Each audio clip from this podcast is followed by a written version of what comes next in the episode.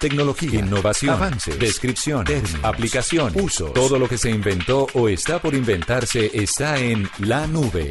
Aquí comienza La Nube. Tecnología e innovación en el lenguaje que todos entienden. Con Juanita Kremer y Andrés Murcia. Hola, buenas noches, bienvenidos a esta edición de la nube, la última de esta semana. Qué gusto acompañarlos con la tecnología e innovación en el lenguaje que todos entienden. Buenas noches, Murcia. Buenas noches, Juanita Kremer, directora que hoy se encuentra todavía en los Estados Unidos de Norteamérica, eh, disfrutando de la gran ciudad y de mucha tecnología también. Sí, señora, hay mucha tecnología en la Gran Manzana y de eso hablaremos más adelante. ¿Cómo va Bogotá y la tecnología? Pues la verdad que muy bien y no sé si quieres que empecemos con un recomendado, pues resulta dicen que eh, inicia el verano en los países más del norte de Europa y que con la llegada del verano aumentan las descargas de aplicaciones como Tinder, como eh, App Annie, con Grinder eh, y todas estas aplicaciones que sirven para ligar, digamos, como para no ligar que no, eso está muy español, le sirven para para conquistar, para levantar, para eh, tirar perros, canes, bueno, etcétera. Todos ustedes me entienden. Pues esto parece ser lo que está pasando en las tiendas de aplicaciones, donde sube hasta un 26% esta semana y este fin de semana eh, la descarga de estas aplicaciones. Yo no sé si pase lo mismo en Colombia, pero si así fuera, pues los invitamos a que las descarguen y se den una vuelta sobre lo que están haciendo los solteros aquí en Colombia, en las principales ciudades. Y seguramente le va a servir a usted como para darse una uy no, eso suena terrible, para darse un rolling. Vuelta. No, eh, para Dicho, salir a pasear eh, y conocer nuevas personas. Nos vamos con los titulares de las noticias más importantes en materia de tecnología aquí en la nube. En la nube, titulares. La Unión Europea estudia medidas para imponer un cargador universal para los teléfonos móviles. El objetivo del proyecto es reducir la basura electrónica y la incompatibilidad entre usuarios. La Comisión Europea lleva presionando para unificar los cargadores desde el año 2009. Un grupo de ingenieros chilenos ha creado un sistema de comunicación por señales de radio de baja frecuencia para enviar información de ayuda cuando los sistemas móviles y de Internet colapsan durante una emergencia o un desastre natural. Aquí en Colombia estaremos haciendo lo propio, incentivando a que los operadores pongan dentro de las ofertas de los servicios móviles la radio FM, justamente para servicios de emergencia. Intel presenta la primera memoria SSD con forma de regla. Gracias a su tamaño y forma poco convencional, puede almacenar hasta 32 terabytes de información y consume una décima parte de la energía que otros dispositivos de almacenamiento. Las autoridades del fútbol de España confirmaron la presencia del famoso sistema de videoarbitraje, el VAR, en el partido de la Supercopa de España de este domingo. Previo al encuentro se realizarán algunas pruebas para estar seguro de que nada falle durante este importante y relevante juego. En la nube, lo que está pasando. Bueno, Murcia, cuéntame, ¿qué es lo que tenía que decirme que estaba tan interesado en contarme eso? Pues la verdad, Juanita Oyentes, es, una, es un tema polémico porque las marcas de teléfonos móviles alrededor del mundo, sobre todo las más importantes, pues vienen trabajando en la seguridad de sus baterías. Recordemos que hubo un fallo en algunas, eh, en Samsung particularmente, pero que rápidamente eh, hubo una solución y se arregló, digamos, porque no estaba vinculado directamente al proceso de fabricación. Entonces, mm, pero sigue siendo una preocupación y desde ese entonces hemos venido eh, diciéndole a, nuestros oyentes en la nube que lo ideal es usar dispositivos que de carga, el cable y el, lo que llamamos el marrano, yo no sé cómo le dirá el grueso de la población, yo le digo el marrano o el cubo, pues tiene que ser original porque eso puede deteriorar las condiciones de entrada de voltajes a la batería y por supuesto generar lo que le pasó a una señora en Chile que se llama Lida Aguilar, un video que se volvió famoso porque una cámara de seguridad captó el momento justo en el que su celular explotó en una tienda en San Pablo de Osorno, allá en Chile. Y mm, pues la verdad es que fue bastante impactante ese momento porque ya estábamos un poquito olvidándonos de que estas cosas pueden pasar. Confirmó eh, un portal eh, Firewire que esta mujer de 49 años tenía un teléfono de marca LG que hace tres que había comprado hace tres años atrás y con un contrato en la compañía Claro allá en Chile. Se, todos se han venido pronunciando sobre el teléfono y están investigando cuáles circunstancias en particular fueron las que generaron que se, que se mm, incendiara, por supuesto, la batería. Nuevamente, la recomendación es, vamos a compartirles el video como para que estén ustedes pendientes de no eh, y sean más conscientes de cargar sus celulares, ojalá siempre con dispositivos originales. No me diga, qué cosa tan impresionante. Si vi la noticia y la pobre señora estaba en pánico, ¿no? Sabe, claramente eso quedó como en una sola pieza, literalmente. Mire, hablando usted un poco de celulares, quería contarle, usted vio que YouTube recomendó los mejores dispositivos para disfrutar de la aplicación y el iPhone no está entre esa lista. Ah, no sabía. ¿Cómo es la cosa? ¿Quién quedó en la cabeza de los que sí se puede? Pues mire, se trata de un nuevo programa que YouTube presentó que consiste en recomendar las mejores, los mejores dispositivos para disfrutar al máximo pues la experiencia de la aplicación y curiosamente entre todos los dispositivos, entre toda la lista de aparatos no está el iPhone. Con el lanzamiento del Samsung Note 9 pues eh, llegó esta noticia y presentaron un reporte de los 18 dispositivos que estarían ahí en la cabeza. Está por, su, por supuesto el que le digo, el Note 9, el Sony Xperia XZ2 Premium. ¿Usted lo conoce? Yo no lo conozco. No, no, la verdad es que no. Sí he tenido eh, los Sonys, pero no el Z2 en particular. De hecho, me parece el Z una referencia distante. Es XZ2 Premium. Es ah, que la referencia es larga el Xiaomi Mi 8, el Nokia 8 Sirocco, el Google Pixel 2 y el 2 XL, el Huawei Mate 10 Pro y el LG B30. Son algunos de los dispositivos que está recomendando YouTube para que puedan ver como tiene que ser su aplicación en ellos. ¿Cómo le parece? Pues sí, la verdad es que me parece chévere que Netflix, YouTube y todas las eh, plataformas de streaming pues hagan estas listas porque incluso hoy en día, mire, vamos, no solo a los teléfonos, que es la lista que nos acabas de dar desde Nueva York, sino están los televisores, las consolas, los home assistants y bueno, todos estos dispositivos a través de los cuales pues mm, tenemos una experiencia de diferente navegación. La gente pensaría que siempre es la misma versión eh, que se lleva a cada dispositivo, pues resulta que no. Las empresas de tecnología de streaming tienen que crear una aplicación y un desarrollo y un código diferente para cada referencia de cada marca de cada dispositivo, una labor titánica y pues está bien saber dónde tenemos la mejor experiencia para disfrutar de YouTube. Pues bueno, esas algunas de las noticias que tenemos para hoy aquí en la nube. Vamos a hacer una pausa muy chiquitica y ya regresamos con la entrevista que tenemos preparada para hoy aquí en la nube. Esta es la nube de Blue Radio. Arroba la nube blue. Arroba blue radio Síguenos en Twitter y conéctate con la información de la nube. Tal como lo anunciábamos al inicio del programa, estamos con un invitado muy especial. Él es Diego Rodríguez, un emprendedor colombiano pereirano, de hecho, con mucho orgullo, y director ejecutivo de OMIFI, que es una plataforma digital que usa tecnologías de nube y conexiones Wi-Fi para proveer unos servicios bien interesantes que hoy quisiéramos eh, que ustedes conocieran a través de la nube. Muy buenas noches, Diego. Bienvenido. Buenas noches, muchas gracias. Bueno, ¿de qué se trata OMIFI? Eh, pues OMIFI es una compañía que desarrolló un producto especializado en aprovechar las tecnologías de Wi-Fi de las empresas y los establecimientos comerciales en pro de reducir la brecha digital del país brindando acceso a Internet gratis a las personas, que lo que busca hacer es tener como una contraprestación, donde motivamos e incentivamos a que las empresas abran sus puntos Wi-Fi para en sus establecimientos comerciales y que las personas se puedan conectar sin acceso y sin necesidad de contraseñas y a cambio lo que hacen es que las personas para poder tener este acceso a Internet gratis, lo que deben hacer es interactuar con unas ciertas publicidades o estrategias de marketing de las compañías y así lo que logramos es hacer un gana-gana, motivando a que las empresas estén dispuestas a mejorar su canal de Internet y conectividad y abrir sus puntos de Internet y a cambio los usuarios a que den información o interactúen con estrategias publicitarias o de marketing de las compañías, eh, generando así una propuesta de valor interesante para ambas partes. Esto para hacerle un poquito más gráfico a nuestros oyentes de qué se trata, es como cuando uno va a un aeropuerto de otro país y pues por supuesto no tiene un servicio de datos móvil y anda buscando una red wifi gratis y hay unas que se abren y están disponibles a través de un login, por ejemplo, de correo electrónico para que uno tenga cierto tiempo de navegación. O MyFi, ¿en qué lugares se presta hoy ese servicio en particular como para que la gente se haga una referencia y qué debe hacer? ¿Un registro, dejar sus datos y qué tipo de datos?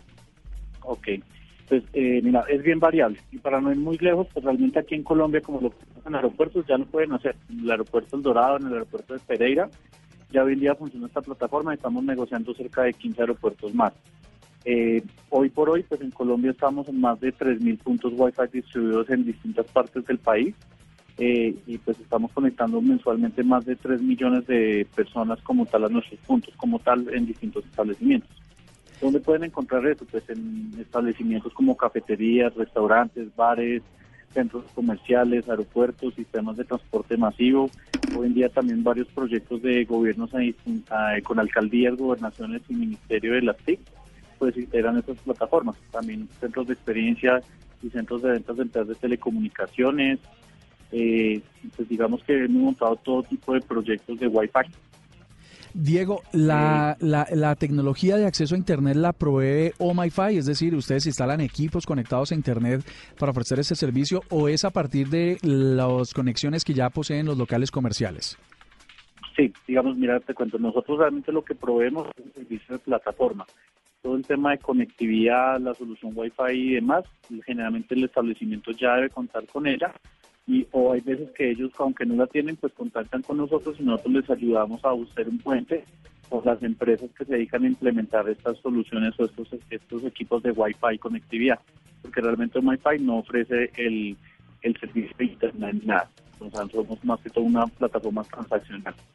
Bueno, Diego, y entonces en esta época donde hay una crisis de datos y donde la gente le está teniendo miedo un poco a distribuirlos, ¿cómo han visto ustedes afectado, inclusive después de Cambridge Analytica y el tema de Facebook, la gente sigue conectándose a Wi-Fi gratuitas sobre las advertencias que hay, de pronto de intrusión en sus dispositivos móviles y tal? Y segundo, si OMiFi como plataforma pues eh, puede garantizar que los datos y los dispositivos de las personas conectadas pues van a estar seguros. Sí, digamos que es, un riesgo latente lo que se ve hoy en día con el tema del manejo de la información. En Colombia, pues digamos, hay una reglamentación bastante estricta en cómo se hace el manejo de las bases de datos con los clientes y pues la superintendencia es bastante eh, severa con este tipo de, funcionalidades. Que hemos visto sí a través de, lo que pasó con estos problemas con Cambridge Analytica, la gente hoy en día es más cuidadosa a la hora de dejar la información. Lo que pasa es que OMIFI, digamos, es una plataforma muy interesante donde tiene un diferencial, porque a diferencia de otras plataformas que para poderte conectar tienes que dejar datos personales y sensibles, en la mayoría de puntos OMIFI esto no es necesario, porque realmente depende de las estrategias de marketing de cada empresa. Pero en la mayoría de puntos que tenemos, realmente no se pide información de carácter sensible, como tal, como datos de correo electrónico, cédulas o correos electrónicos eh, personales o empresariales, sino que muchas veces lo que se busca es que la persona interactúe con campañas, por ejemplo, de activación de lanzamiento de productos o conozca, por ejemplo, eventos o lanzamiento de, productos específicos que está lanzando la marca. Entonces no necesariamente tiene que haber información sensible en cada punto donde se conecta. Y pues adicionalmente eso, pues nosotros, sistemas como están respaldados con altos niveles de seguridad y encriptación de la información para evitar temas de hacking y ese tipo de cosas. Pero adicional, nosotros no hacemos explotación sobre los datos. O sea, realmente los datos que tenemos día le pertenecen a las empresas que trabajan con nosotros y esos datos son completamente aislados y pues no hay un tema donde un tercero pueda llegar a acceder a esta información para darle un manejo. Entonces no hay un interés con terceras partes para prevenir este tipo de, malintenciones, digamos, para sacar eh, provecho de los datos. Bueno, Diego, y para finalizar, digamos, los eh, oyentes de la nube que tienen negocios y que quisieran poder ofrecer este servicio, ¿cómo se ponen en contacto con, OMIFI para proveer a sus clientes, potenciales clientes, de acceso a Internet en puntos eh, distintos de la ciudad?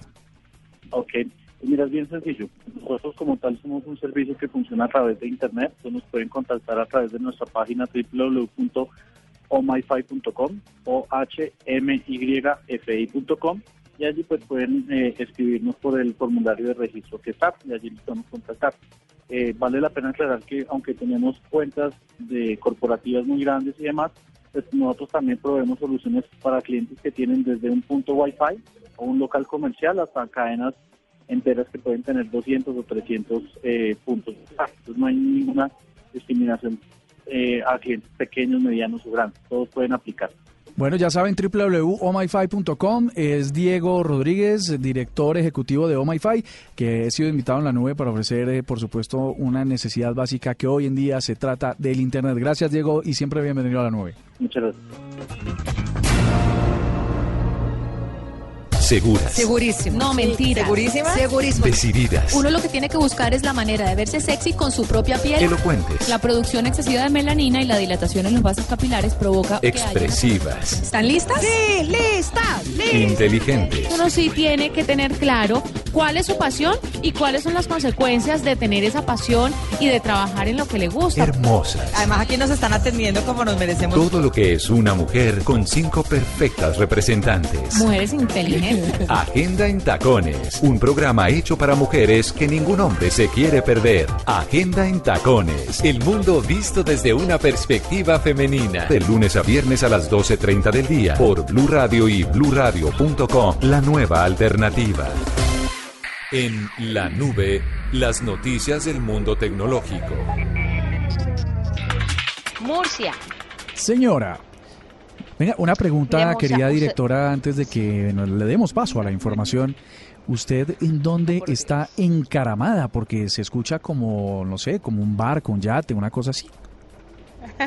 No, ojalá estuviera en un yate, no. Estoy en un bus, camino a, o no, de regreso de un eh, hospitality que llaman, que hacen las marcas cuando invitan periodistas y demás personas. Ujú. Mm, pero bueno, suena chévere. Y además suena... Vimos un partido de fútbol americano. Ah, bueno, qué bien. Pero sabes que para estar eh, navegando en internet, en un bus y estar conectada a través de satélite con nosotros, esto suena maravillosamente. Como un tote, ¿no? Esto es la tecnología definitivamente. Murcia, Señora. mire, pare bolas a lo que le voy a decir. Usted sabe que las vulnerabilidades en dispositivos médicos están aumentando y hay nuevos ataques para apagar bombas de insulina y hackear marcapasos. Imagínese la gravedad de la situación. Pero qué gente tan necia, ¿por qué se meten con la salud y la vida de las personas? Imagínese. Pues mira, algunos fabricantes de estos dispositivos aún siguen usando el Windows XP para su programación y según una investigación en los últimos dos años, pues se han dedicado, se han dedicado a buscar vulnerabilidades en estos dispositivos médicos debido a la poca atención de los fabricantes en este segmento. Y entonces eh, esto hace que las personas sean mucho más susceptibles a hackeos y a que todo lo que hace que vivan, porque muchos viven de estos marcapasos, eh, de estas bombas de insulina y demás elementos electrónicos que les ayudan a sobrellevar sus enfermedades, pues estén expuestos a la jugarreta de una persona eh, o a la mano enemiga de alguien que quiera jugar con su salud. Es más o menos un poco lo que pasó con el tema de Watson de de esta De grandísima empresa, ay se me fue el nombre, De IBM. de IBM, pues que todavía está por aclarar qué fue lo que pasó y por qué estaban eh, diciendo que lo habían ensayado con casos médicos reales, pero que finalmente no fue así y fue en mucha más poca gente o, o fueron muy muchos menos casos de los que habían vendido y por eso los médicos estaban enfurecidos. Hay que prestarle mucha atención. La tecnología definitivamente puede ser de una ayuda fundamental para las personas, pero hay que tomarla con mucha seriedad y responsabilidad, porque si no la vuelta no va a funcionar. Y es que ahí hay una cosa bien interesante y es que el Internet de las Cosas no deberíamos asociarlo necesariamente a los dispositivos que están en la casa, ¿no? Que están conectados a Internet, sino por supuesto todos los dispositivos hospitalarios que para poderse monitorear en línea y poder tener mayor cuidado de parte de los médicos y el personal pues de atención pues debe estar también conectado a Internet y susceptible, por supuesto, a estos ataques que no de pronto están mm, específicamente dirigidos a un paciente, sino que, por ejemplo, cortan los datos de entrada a un servidor en un hospital y, por supuesto, los afectados pueden ser muchísimos. Recordemos que quienes, eh, por ejemplo, tienen un marcapasos o uno de estos dispositivos eh, o cardiodesfibriladores dentro de su cuerpo, pues la manera en que se configuran con el exterior es a través de conexiones inalámbricas y ahí, por supuesto, entra Internet a jugar una o podría jugar una mala pasada. Mire, eh, mi querido Murcia, hablando un poco de vulnerabilidades, comentemos lo que está pasando con las ciudades inteligentes más importantes del mundo. y es que se está viendo que hay muchas ciudades que tienen un sistema de semáforos interconectados, que miden el nivel del agua, por ejemplo, para prevenir inundaciones, eh, eh, también un sistema de detección de incendios, por ejemplo, aquí en Estados Unidos hay varios de esos que tienen sensores solares para detectar incendios, pero también están siendo susceptibles a ataques. Se hicieron diferentes estudios, diferentes investigaciones donde está demostrado que estos sistemas no están blindados y es que la gente cree que con poner o instalar este tipo de tecnología, pues hasta ahí llegó, pero hay que blindar esto de una u otra manera, si no, no va a funcionar. No solamente estos servicios que son públicos y que pueden afectar masivamente a la población y que eso pues por supuesto le llamamos caos, ¿no? Cuando cuando un problema afecta a todos al mismo tiempo, sino imagínate también, como lo hemos hablado aquí en la nube ampliamente, los sistemas militares, ¿no? Donde este tipo de intrusiones podrían pues poner en riesgo la seguridad mundial. La intrusión, mejor dicho, sigue siendo una cosa de la agenda a la que incluso las Naciones Unidas debería hacerle, seguirle haciendo mucho más énfasis y mucho más seguimiento. Las investigaciones Murcia, por ejemplo, concluyeron que una de las grandes fallas es el asunto de las contraseñas. La gente no le está cambiando las contraseñas a estos sistemas de seguridad de las ciudades que son tan importantes. Imagínese la magnitud de la ridiculez. Es impresionante, es impresionante. La verdad es que eh, sistemas críticos con la contraseña 1, 2, 3, 4, 5, pues digamos eso ya ya es obsoleto, ¿no? Ahora incluso hasta los correos electrónicos siguen sistemas de autenticación de doble de doble paso, ¿no? Con el número celular o por correo, o por huellas o bueno, por múltiples múltiples razones uno no entiende cómo sistemas críticos siguen siendo apenas de una contraseña simple. Bueno, así también como veníamos hablando, eh, ¿has oído escuchar del señor Tim Cook? Sí, señor. Él, por supuesto. él como que trabaja en tecnología, debe ser algún tipo por allá de alguna empresa. Ah, Apple creo que es el, el señor Tim Cook, que representa una marca que se llama Apple Music, que es una suerte de agregador musical tal cual como Spotify y Deezer y pues eh, todos estos más. Pues resulta que acaba de dar unas declaraciones muy interesantes. Dice que Spotify en particular y sus similares están drenando la música de la humanidad. Él básicamente lo que quiere decir es que no está de acuerdo en la forma en que estos eh, sistemas de música en demanda le está entregando las sugerencias a los usuarios. Quiere decir que están... Em, normalmente hay una inteligencia artificial y, unos algoritmos eh, cognitivos que permiten entregarle a las personas eh, con nuevo contenido partir de lo que ha aprendido que le gusta al usuario. Y él cree que eso no es tan así y que se están no es tan preciso y la verdad es que están llenando a la persona a las personas de recomendaciones y de una música que de pronto no le es tan pertinente y que no es la que debería escuchar. Seguramente le van a hacer algún cambio a Apple Music y con esto lo que nos está diciendo es bájense de los otros y súbanse a Apple Music porque aquí sí le hacemos caso a entregar lo que realmente eh, debe escuchar la gente. Entre comillas, dice, en Apple nos preocupamos sobre cómo la humanidad está siendo drenada de la música. Nos preocupa que esto se convierta en un mundo de beat o de bytes en vez de enfocarse en, lo, en el arte y en el oficio de hacer la música. Así que bueno, ahí está. Tú que eres una melómana, ¿qué, ¿cómo te caen estas declaraciones? No, pues melómana, melómana no me considero. Soy una amante de la música, pero pues es que Apple, no sé, las decisiones que está tomando últimamente, en qué, en qué las basan. Pues seguramente saben más que uno, por supuesto, pero hay cosas que uno no entiende, que tal vez con el tiempo y con nuevas declaraciones eh, tendrán sentido, pero por ahora no. Bueno. Mire, le quiero contar la última. La última, y es que ya hemos hablado usted y yo fuera de micrófonos mucho sobre esto, sobre la tecnología blockchain, ¿cierto? Ampliamente sobre este sistema de autenticación de datos y bases de datos. Pues ahora Nestlé quiere empezar a rastrear los alimentos de los bebés usando este tipo de tecnología. Esta marca se une a las empresas que dan un paso adelante hacia la adopción de la tecnología blockchain, desarrollando una iniciativa que aspira a integrarla para rastrear los insumos directamente desde, desde los productores hasta los supermercados. No, súper bueno porque es que esta tecnología de blockchain específicamente para Nestlé va a significar rastrear incluso hasta una semillita que empieza en, eh, en la granja de alguno de sus proveedores hasta el producto ya finalizado en un estante o en un stand del el consumidor en un supermercado o en una tienda. Pues esto del blockchain sí, la verdad es que revoluciona y qué bueno que Nestlé lo esté haciendo porque esto garantizaría que por ejemplo, en caso de haber una contaminación externa de los alimentos, pues ellos puedan saber con precisión qué lote, qué em, alimento, qué caja en particular y a dónde fue distribuida, no como nos pasaba, por ejemplo, con el atún hace algunos años en Colombia, donde decían, se contaminó, y si usted tiene un atún en su casa, mm, eh, mejor no lo use. Esto permitiría que esos casos de pánico general, eh, por ejemplo, en el caso de contaminación, fuera muy simple porque podrían identificar con máxima precisión cuál alimento en particular, cuál cajita en particular podría estar comprometida. Sí, increíble, ¿no? La tecnología está donde va. No, esto, eh, y seguramente el blockchain se va, va a seguirse incorporando en todas las industrias de la cadena de abastecimientos porque sin duda ahí es donde tiene muchísima, muchísima potencia. Yo definitivamente sigo pensando que deberíamos considerar eh, ampliar el tema de blockchain por lo menos en uno o dos programas para que la gente entienda de qué se trata, porque es un tema muy importante y es una tecnología que están implementando en muchos sectores.